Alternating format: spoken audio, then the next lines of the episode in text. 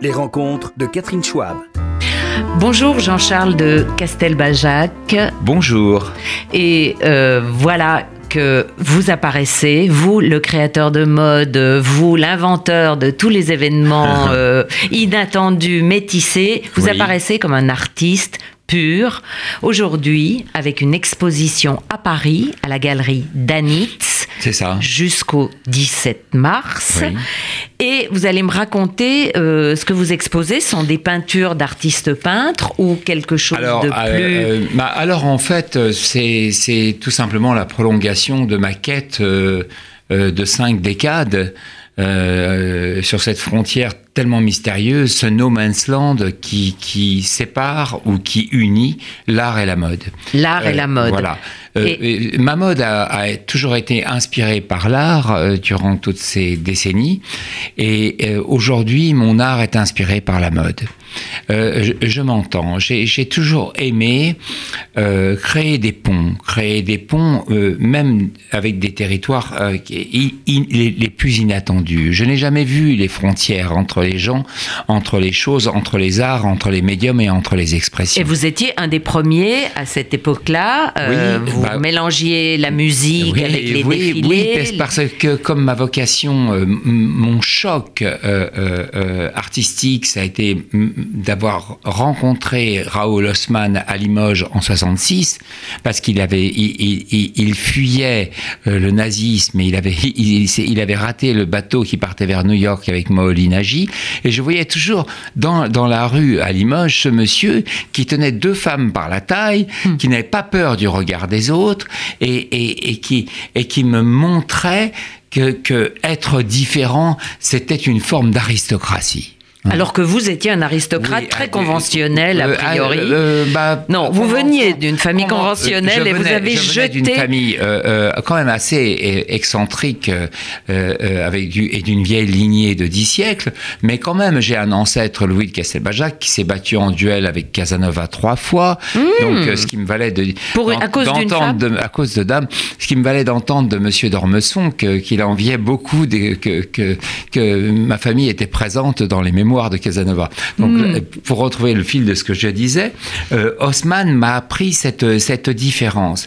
Et surtout, lorsque j'ai vu les- le, le travail d'Haussmann à Limoges, qui était exposé chez un antiquaire euh, en, en 65, c'était des collages de, de, de, de, de, tôle, on- de tôle ondulée, de carton, de, de, et il faisait du beau à partir de choses qui, à l'origine, étaient des choses extrêmement humbles, détournées de leur, de leur destination. Et c'est ce qui vous a donné l'idée de votre première veste L'idée en... couverture, ma première veste en serpillière, ma première veste, euh, ma première robe en bande velpo. Je suis parti de cette, même sans savoir que ça s'appelait du ready-made, Hmm. de, de- de- du choc que j'ai eu en regardant le travail de ce monsieur magnifique. Mais entre-temps, euh, il y a d'autres choses qui sont venues vous nourrir. Et là, dans euh, ce que vous appelez l'empire des collaborations, Oui. c'est vous qui avez trouvé Oui, cette formule oui, très très bien pour cette oui, expo. oui. Parce que l'exposition marie à la fois votre, euh, Ben, euh, je votre génie de couturier Oui. et votre imaginaire euh, d'artiste. Euh, D'artiste. Parce que il faut vous dire que le couturier ou le créateur de mode, je- ce que je serais plus, c'est quelqu'un qui répond à des questions. Mhm. Il répond à des questions sur le confort, sur l'élégance, sur le savoir-faire, sur la, sur la fonctionnalité, alors que le, alors que l'artiste, lui, pose des questions. Ah. C'est donc donc c'est c'est la grande différence. Et en fait, ce que j'aime dans dans dans l'exercice que je viens de faire à la galerie Danis, c'est quand même 100 pièces. Euh, quand je dis c'est 100 pièces, c'est des dessins, euh, une installation qui s'appelle The Mall, qui est une espèce de de, de de de de magasin où je livre des sacs de grandes marques que je détourne à la peinture euh, Ah. chaque semaine. Euh, euh, il, il, il, il y a cette idée aussi de la recherche de matière. Il y a cette idée que je me suis transformé en, en icône, en logo moi-même. Je suis déjà une marque, il faut quand même le dire. Oui. Donc, donc au-delà de ça, je me suis transformé en logo et je me suis brandé Cato, Aristo, Punk. Hein, qui, qui, sont trois appellations qui m'ont suivi toute ma vie. Donc c'est un jeu avec les marques, c'est un, un, questionnement aussi sur euh, euh, euh, l'utilisation par exemple des logos. J'ai mis le logo que de Durer, hein. j'ai mis, le, j'ai mis le logo de du Gustave, peintre oui, Durer. du peintre Durer, de Gustave Courbet, celui de Vermeer. Et là, des amateurs d'art me disaient, mais c'est, une jeune marque, c'est, un jeune créateur. Oui, c'est un jeune créateur, Durer. Il a réussi à durer. Le côté facétieux de Jean-Charles de Castelbajac. Euh, mais euh, en, clair, euh, ces œuvres, on peut les acheter. Ah, Ce sont des tableaux. Bien sûr. alors, vraiment... alors, alors il y a des grandes toiles, des grandes pièces qui m'ont amené d'ailleurs, qui m'ont guidé jusqu'à l'abstraction, parce que les dernières pièces sont des toiles abstraites avec des signes de notre époque qui peuvent être la main de Mickey, qui peuvent être les trois bandes d'Adidas ou qui peuvent être encore la virgule de Nike, mm. que, que j'appelle des hiérographes, parce que je me, je me mets en Champollion de, du, du 22e siècle à décrypter les signes de notre société, si vous voulez. Mm. Et donc j'ai appelé ça des hiérographes qui sont liés aussi bien au graphe que, que, que à l'idée de hiéroglyphe. Et, donc euh, je me pose aussi en archéologue du futur. Mais donc... Euh, parce que je suis à la fois témoin et acteur dans cette affaire, puisque moi je suis collaborateur, j'ai collaboré et je regarde. Alors, il y a une série aussi de toiles que j'aime beaucoup où j'ai fait l'arbre généalogique du luxe. C'est-à-dire que j'ai inscrit les marques, les marques historiques, Dior, Balenciaga, Vuitton. D'ailleurs, on s'aperçoit que Balenciaga est une est, une source de, de, du rhizome très très forte puisque de Balenciaga partent Emmanuel Ungaro, partent Hubert de Givenchy et André Courrèges, oui. qui eux-mêmes sont devenus des marques qui elles-mêmes ont généré toute une génération de créateurs, dont Givenchy avec Galliano, oui. avec, Alexander McQueen, voilà, Ricardo Tisci oui. et, et, et, aujourd'hui notre créatrice.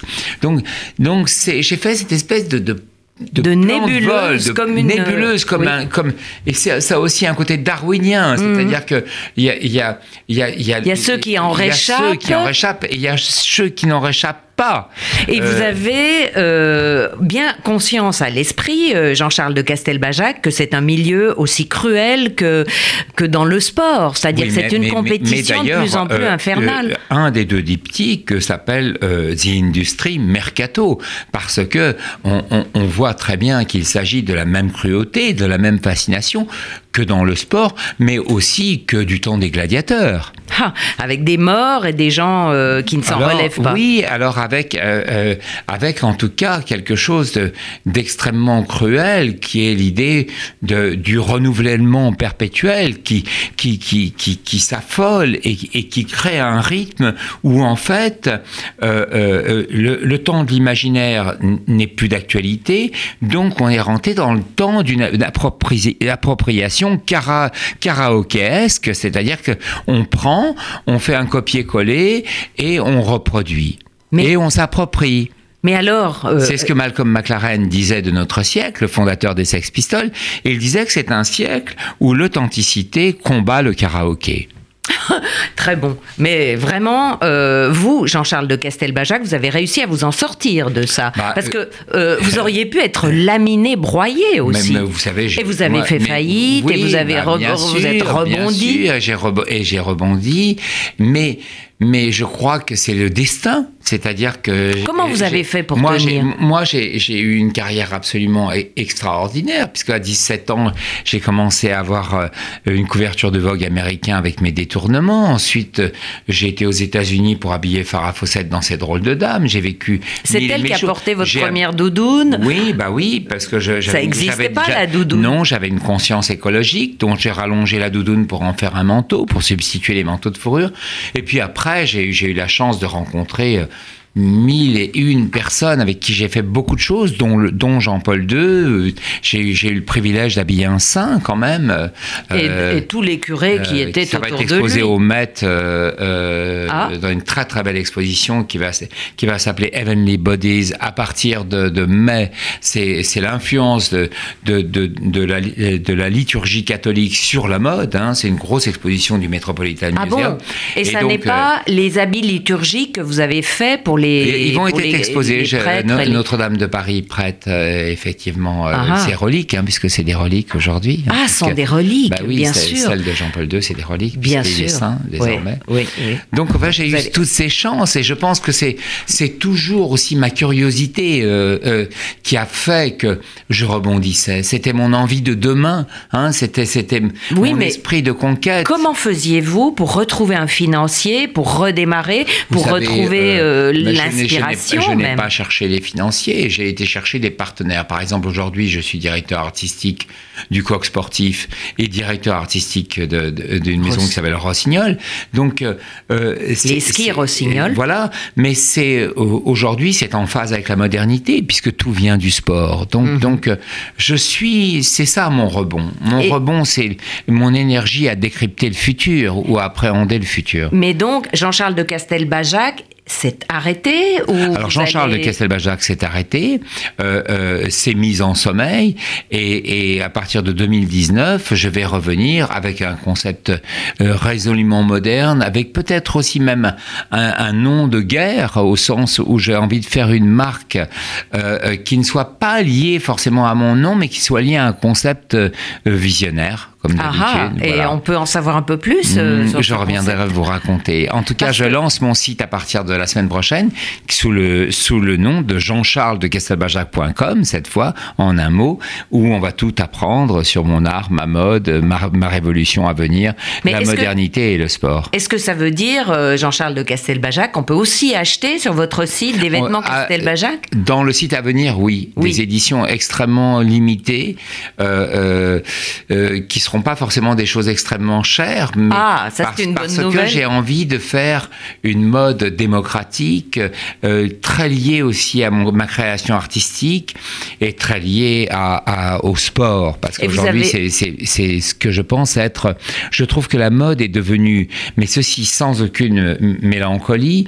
Euh, vous savez, j'ai toujours défendu l'art et la mode. Mmh. J'ai toujours été, j'ai toujours été ce visionnaire de vouloir faire que l'art soit accessible à la rue. Et en fait, aujourd'hui, j'ai comme une sp- espèce de, de, de saturation de, cette idée de mélanger l'art et la mode. Et j'ai envie de faire euh, quelque chose qui soit plus fonctionnel, quelque chose qui soit définitivement tourné vers le futur. Et je trouve que la proposition n'est pas là encore. Ah, Donc, mais ça euh, veut dire que euh, sont des vêtements qui dureraient plus longtemps, Ça veut dire qui que seraient polyvalents. c'est la réinvention d'une- garde-robe classique pour demain, quelque chose d'éco euh, euh, Responsable. d'éco-responsable, quelque, quelque chose avec une conscience aussi sur le partage sociétal, ça me semble très important, quelque chose sur l'ergonomie et sur la fonction et sur le confort, Ah. hein, qui, qui, qui est très très important, et quelque chose qui soit peut-être plus intemporel, hein, Oui. comme ce que je faisais au début de ma carrière. Mes grands manteaux plaident, toute cette dimension comme des nouveaux classiques, mais des nouveaux classiques pour, le, pour demain, sur nos vies quotidiennes. Quand je prends le métro, ce matin, j'ai pris le métro parce que j'aime bien euh, vivre au cœur des choses, c'est là où j'apprends le mieux. Euh, euh, bah, je m'aperçois que notre quotidien n'est pas forcément facile, mais on a envie d'être beau. hein. Oui.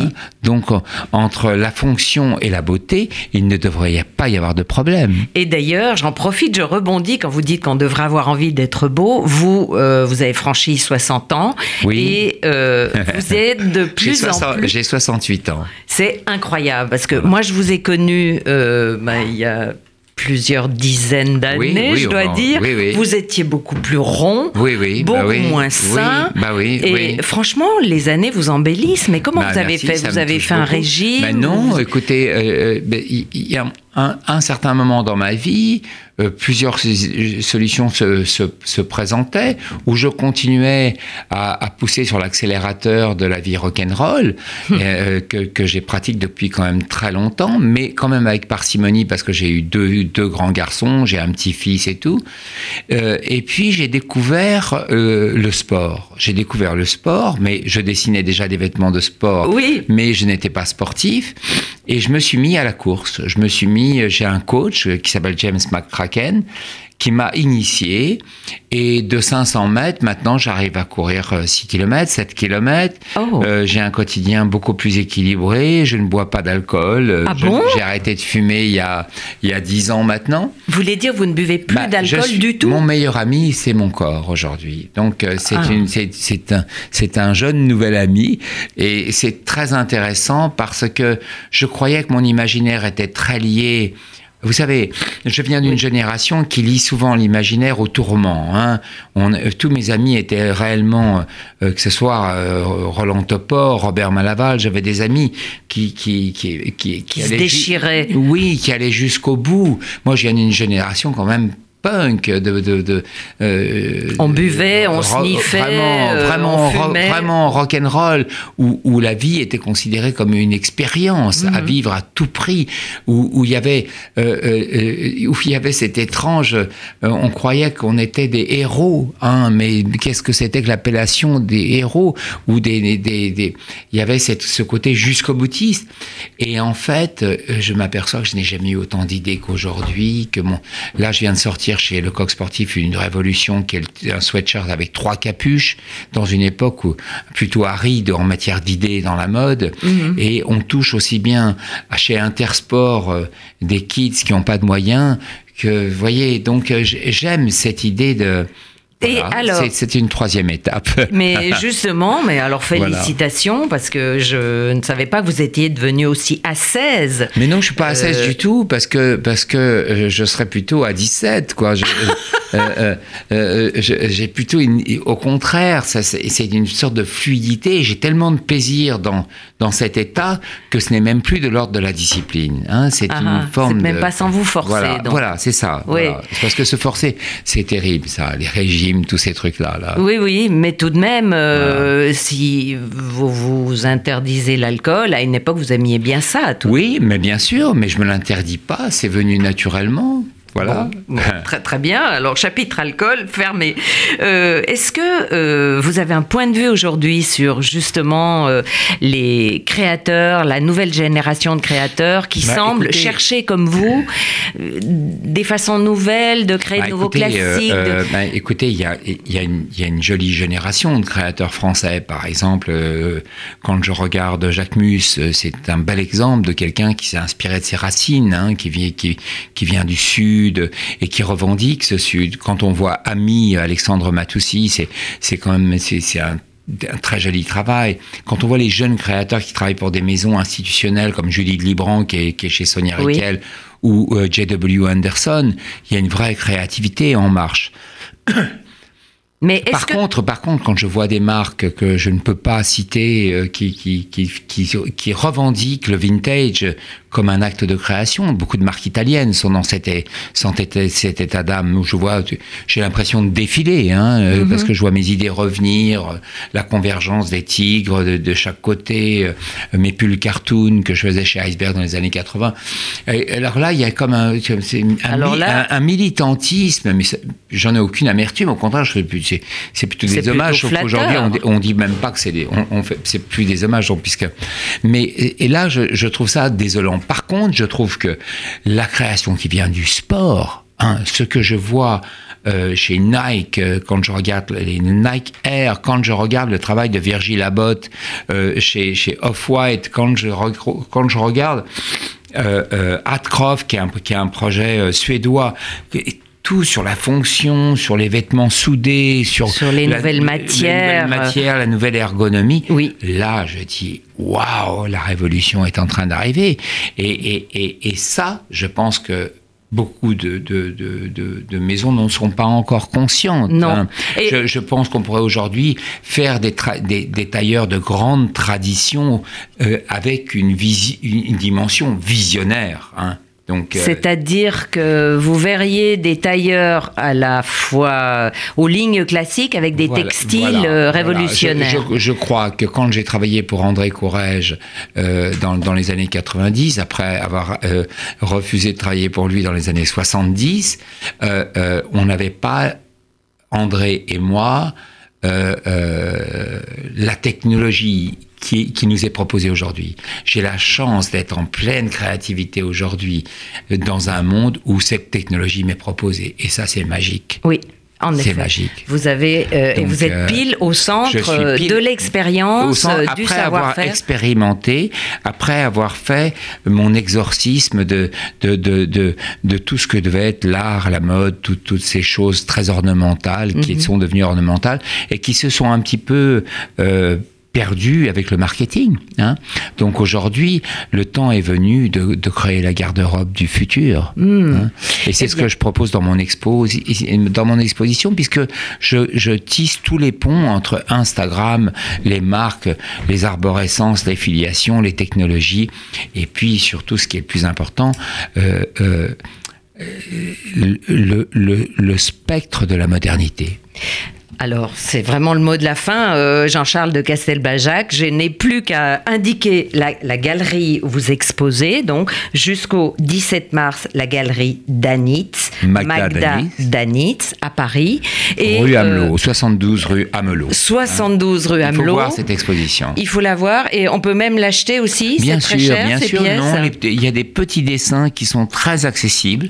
Et puis, il y a des grandes toiles de 2,20 m par 2,20 m qui, elles, sont, par la force des choses. Un peu mais plus ça cher, reste, mais- le- ça reste en format Instagram. hein. Ah, ah, d'accord, très bien. Bah, Vous êtes de votre Voilà, temps. et puis suivez, suivez mon Instagram parce que c'est euh, c'est un acte de création quotidien que de poster. Ah, vous Voilà. postez tous les de jours sur Castelbajac. JC de Castelbajac. Vous postez tous les jours sur je Instagram. poste, oui, oui, je suis un posteur fou. Ah bon, Non, rigole. bravo. c'est un plaisir de vous retrouver en tout cas. hein. Vraiment un plaisir aussi de vous accueillir. Merci. Merci Catherine. Les rencontres de Catherine Schwab.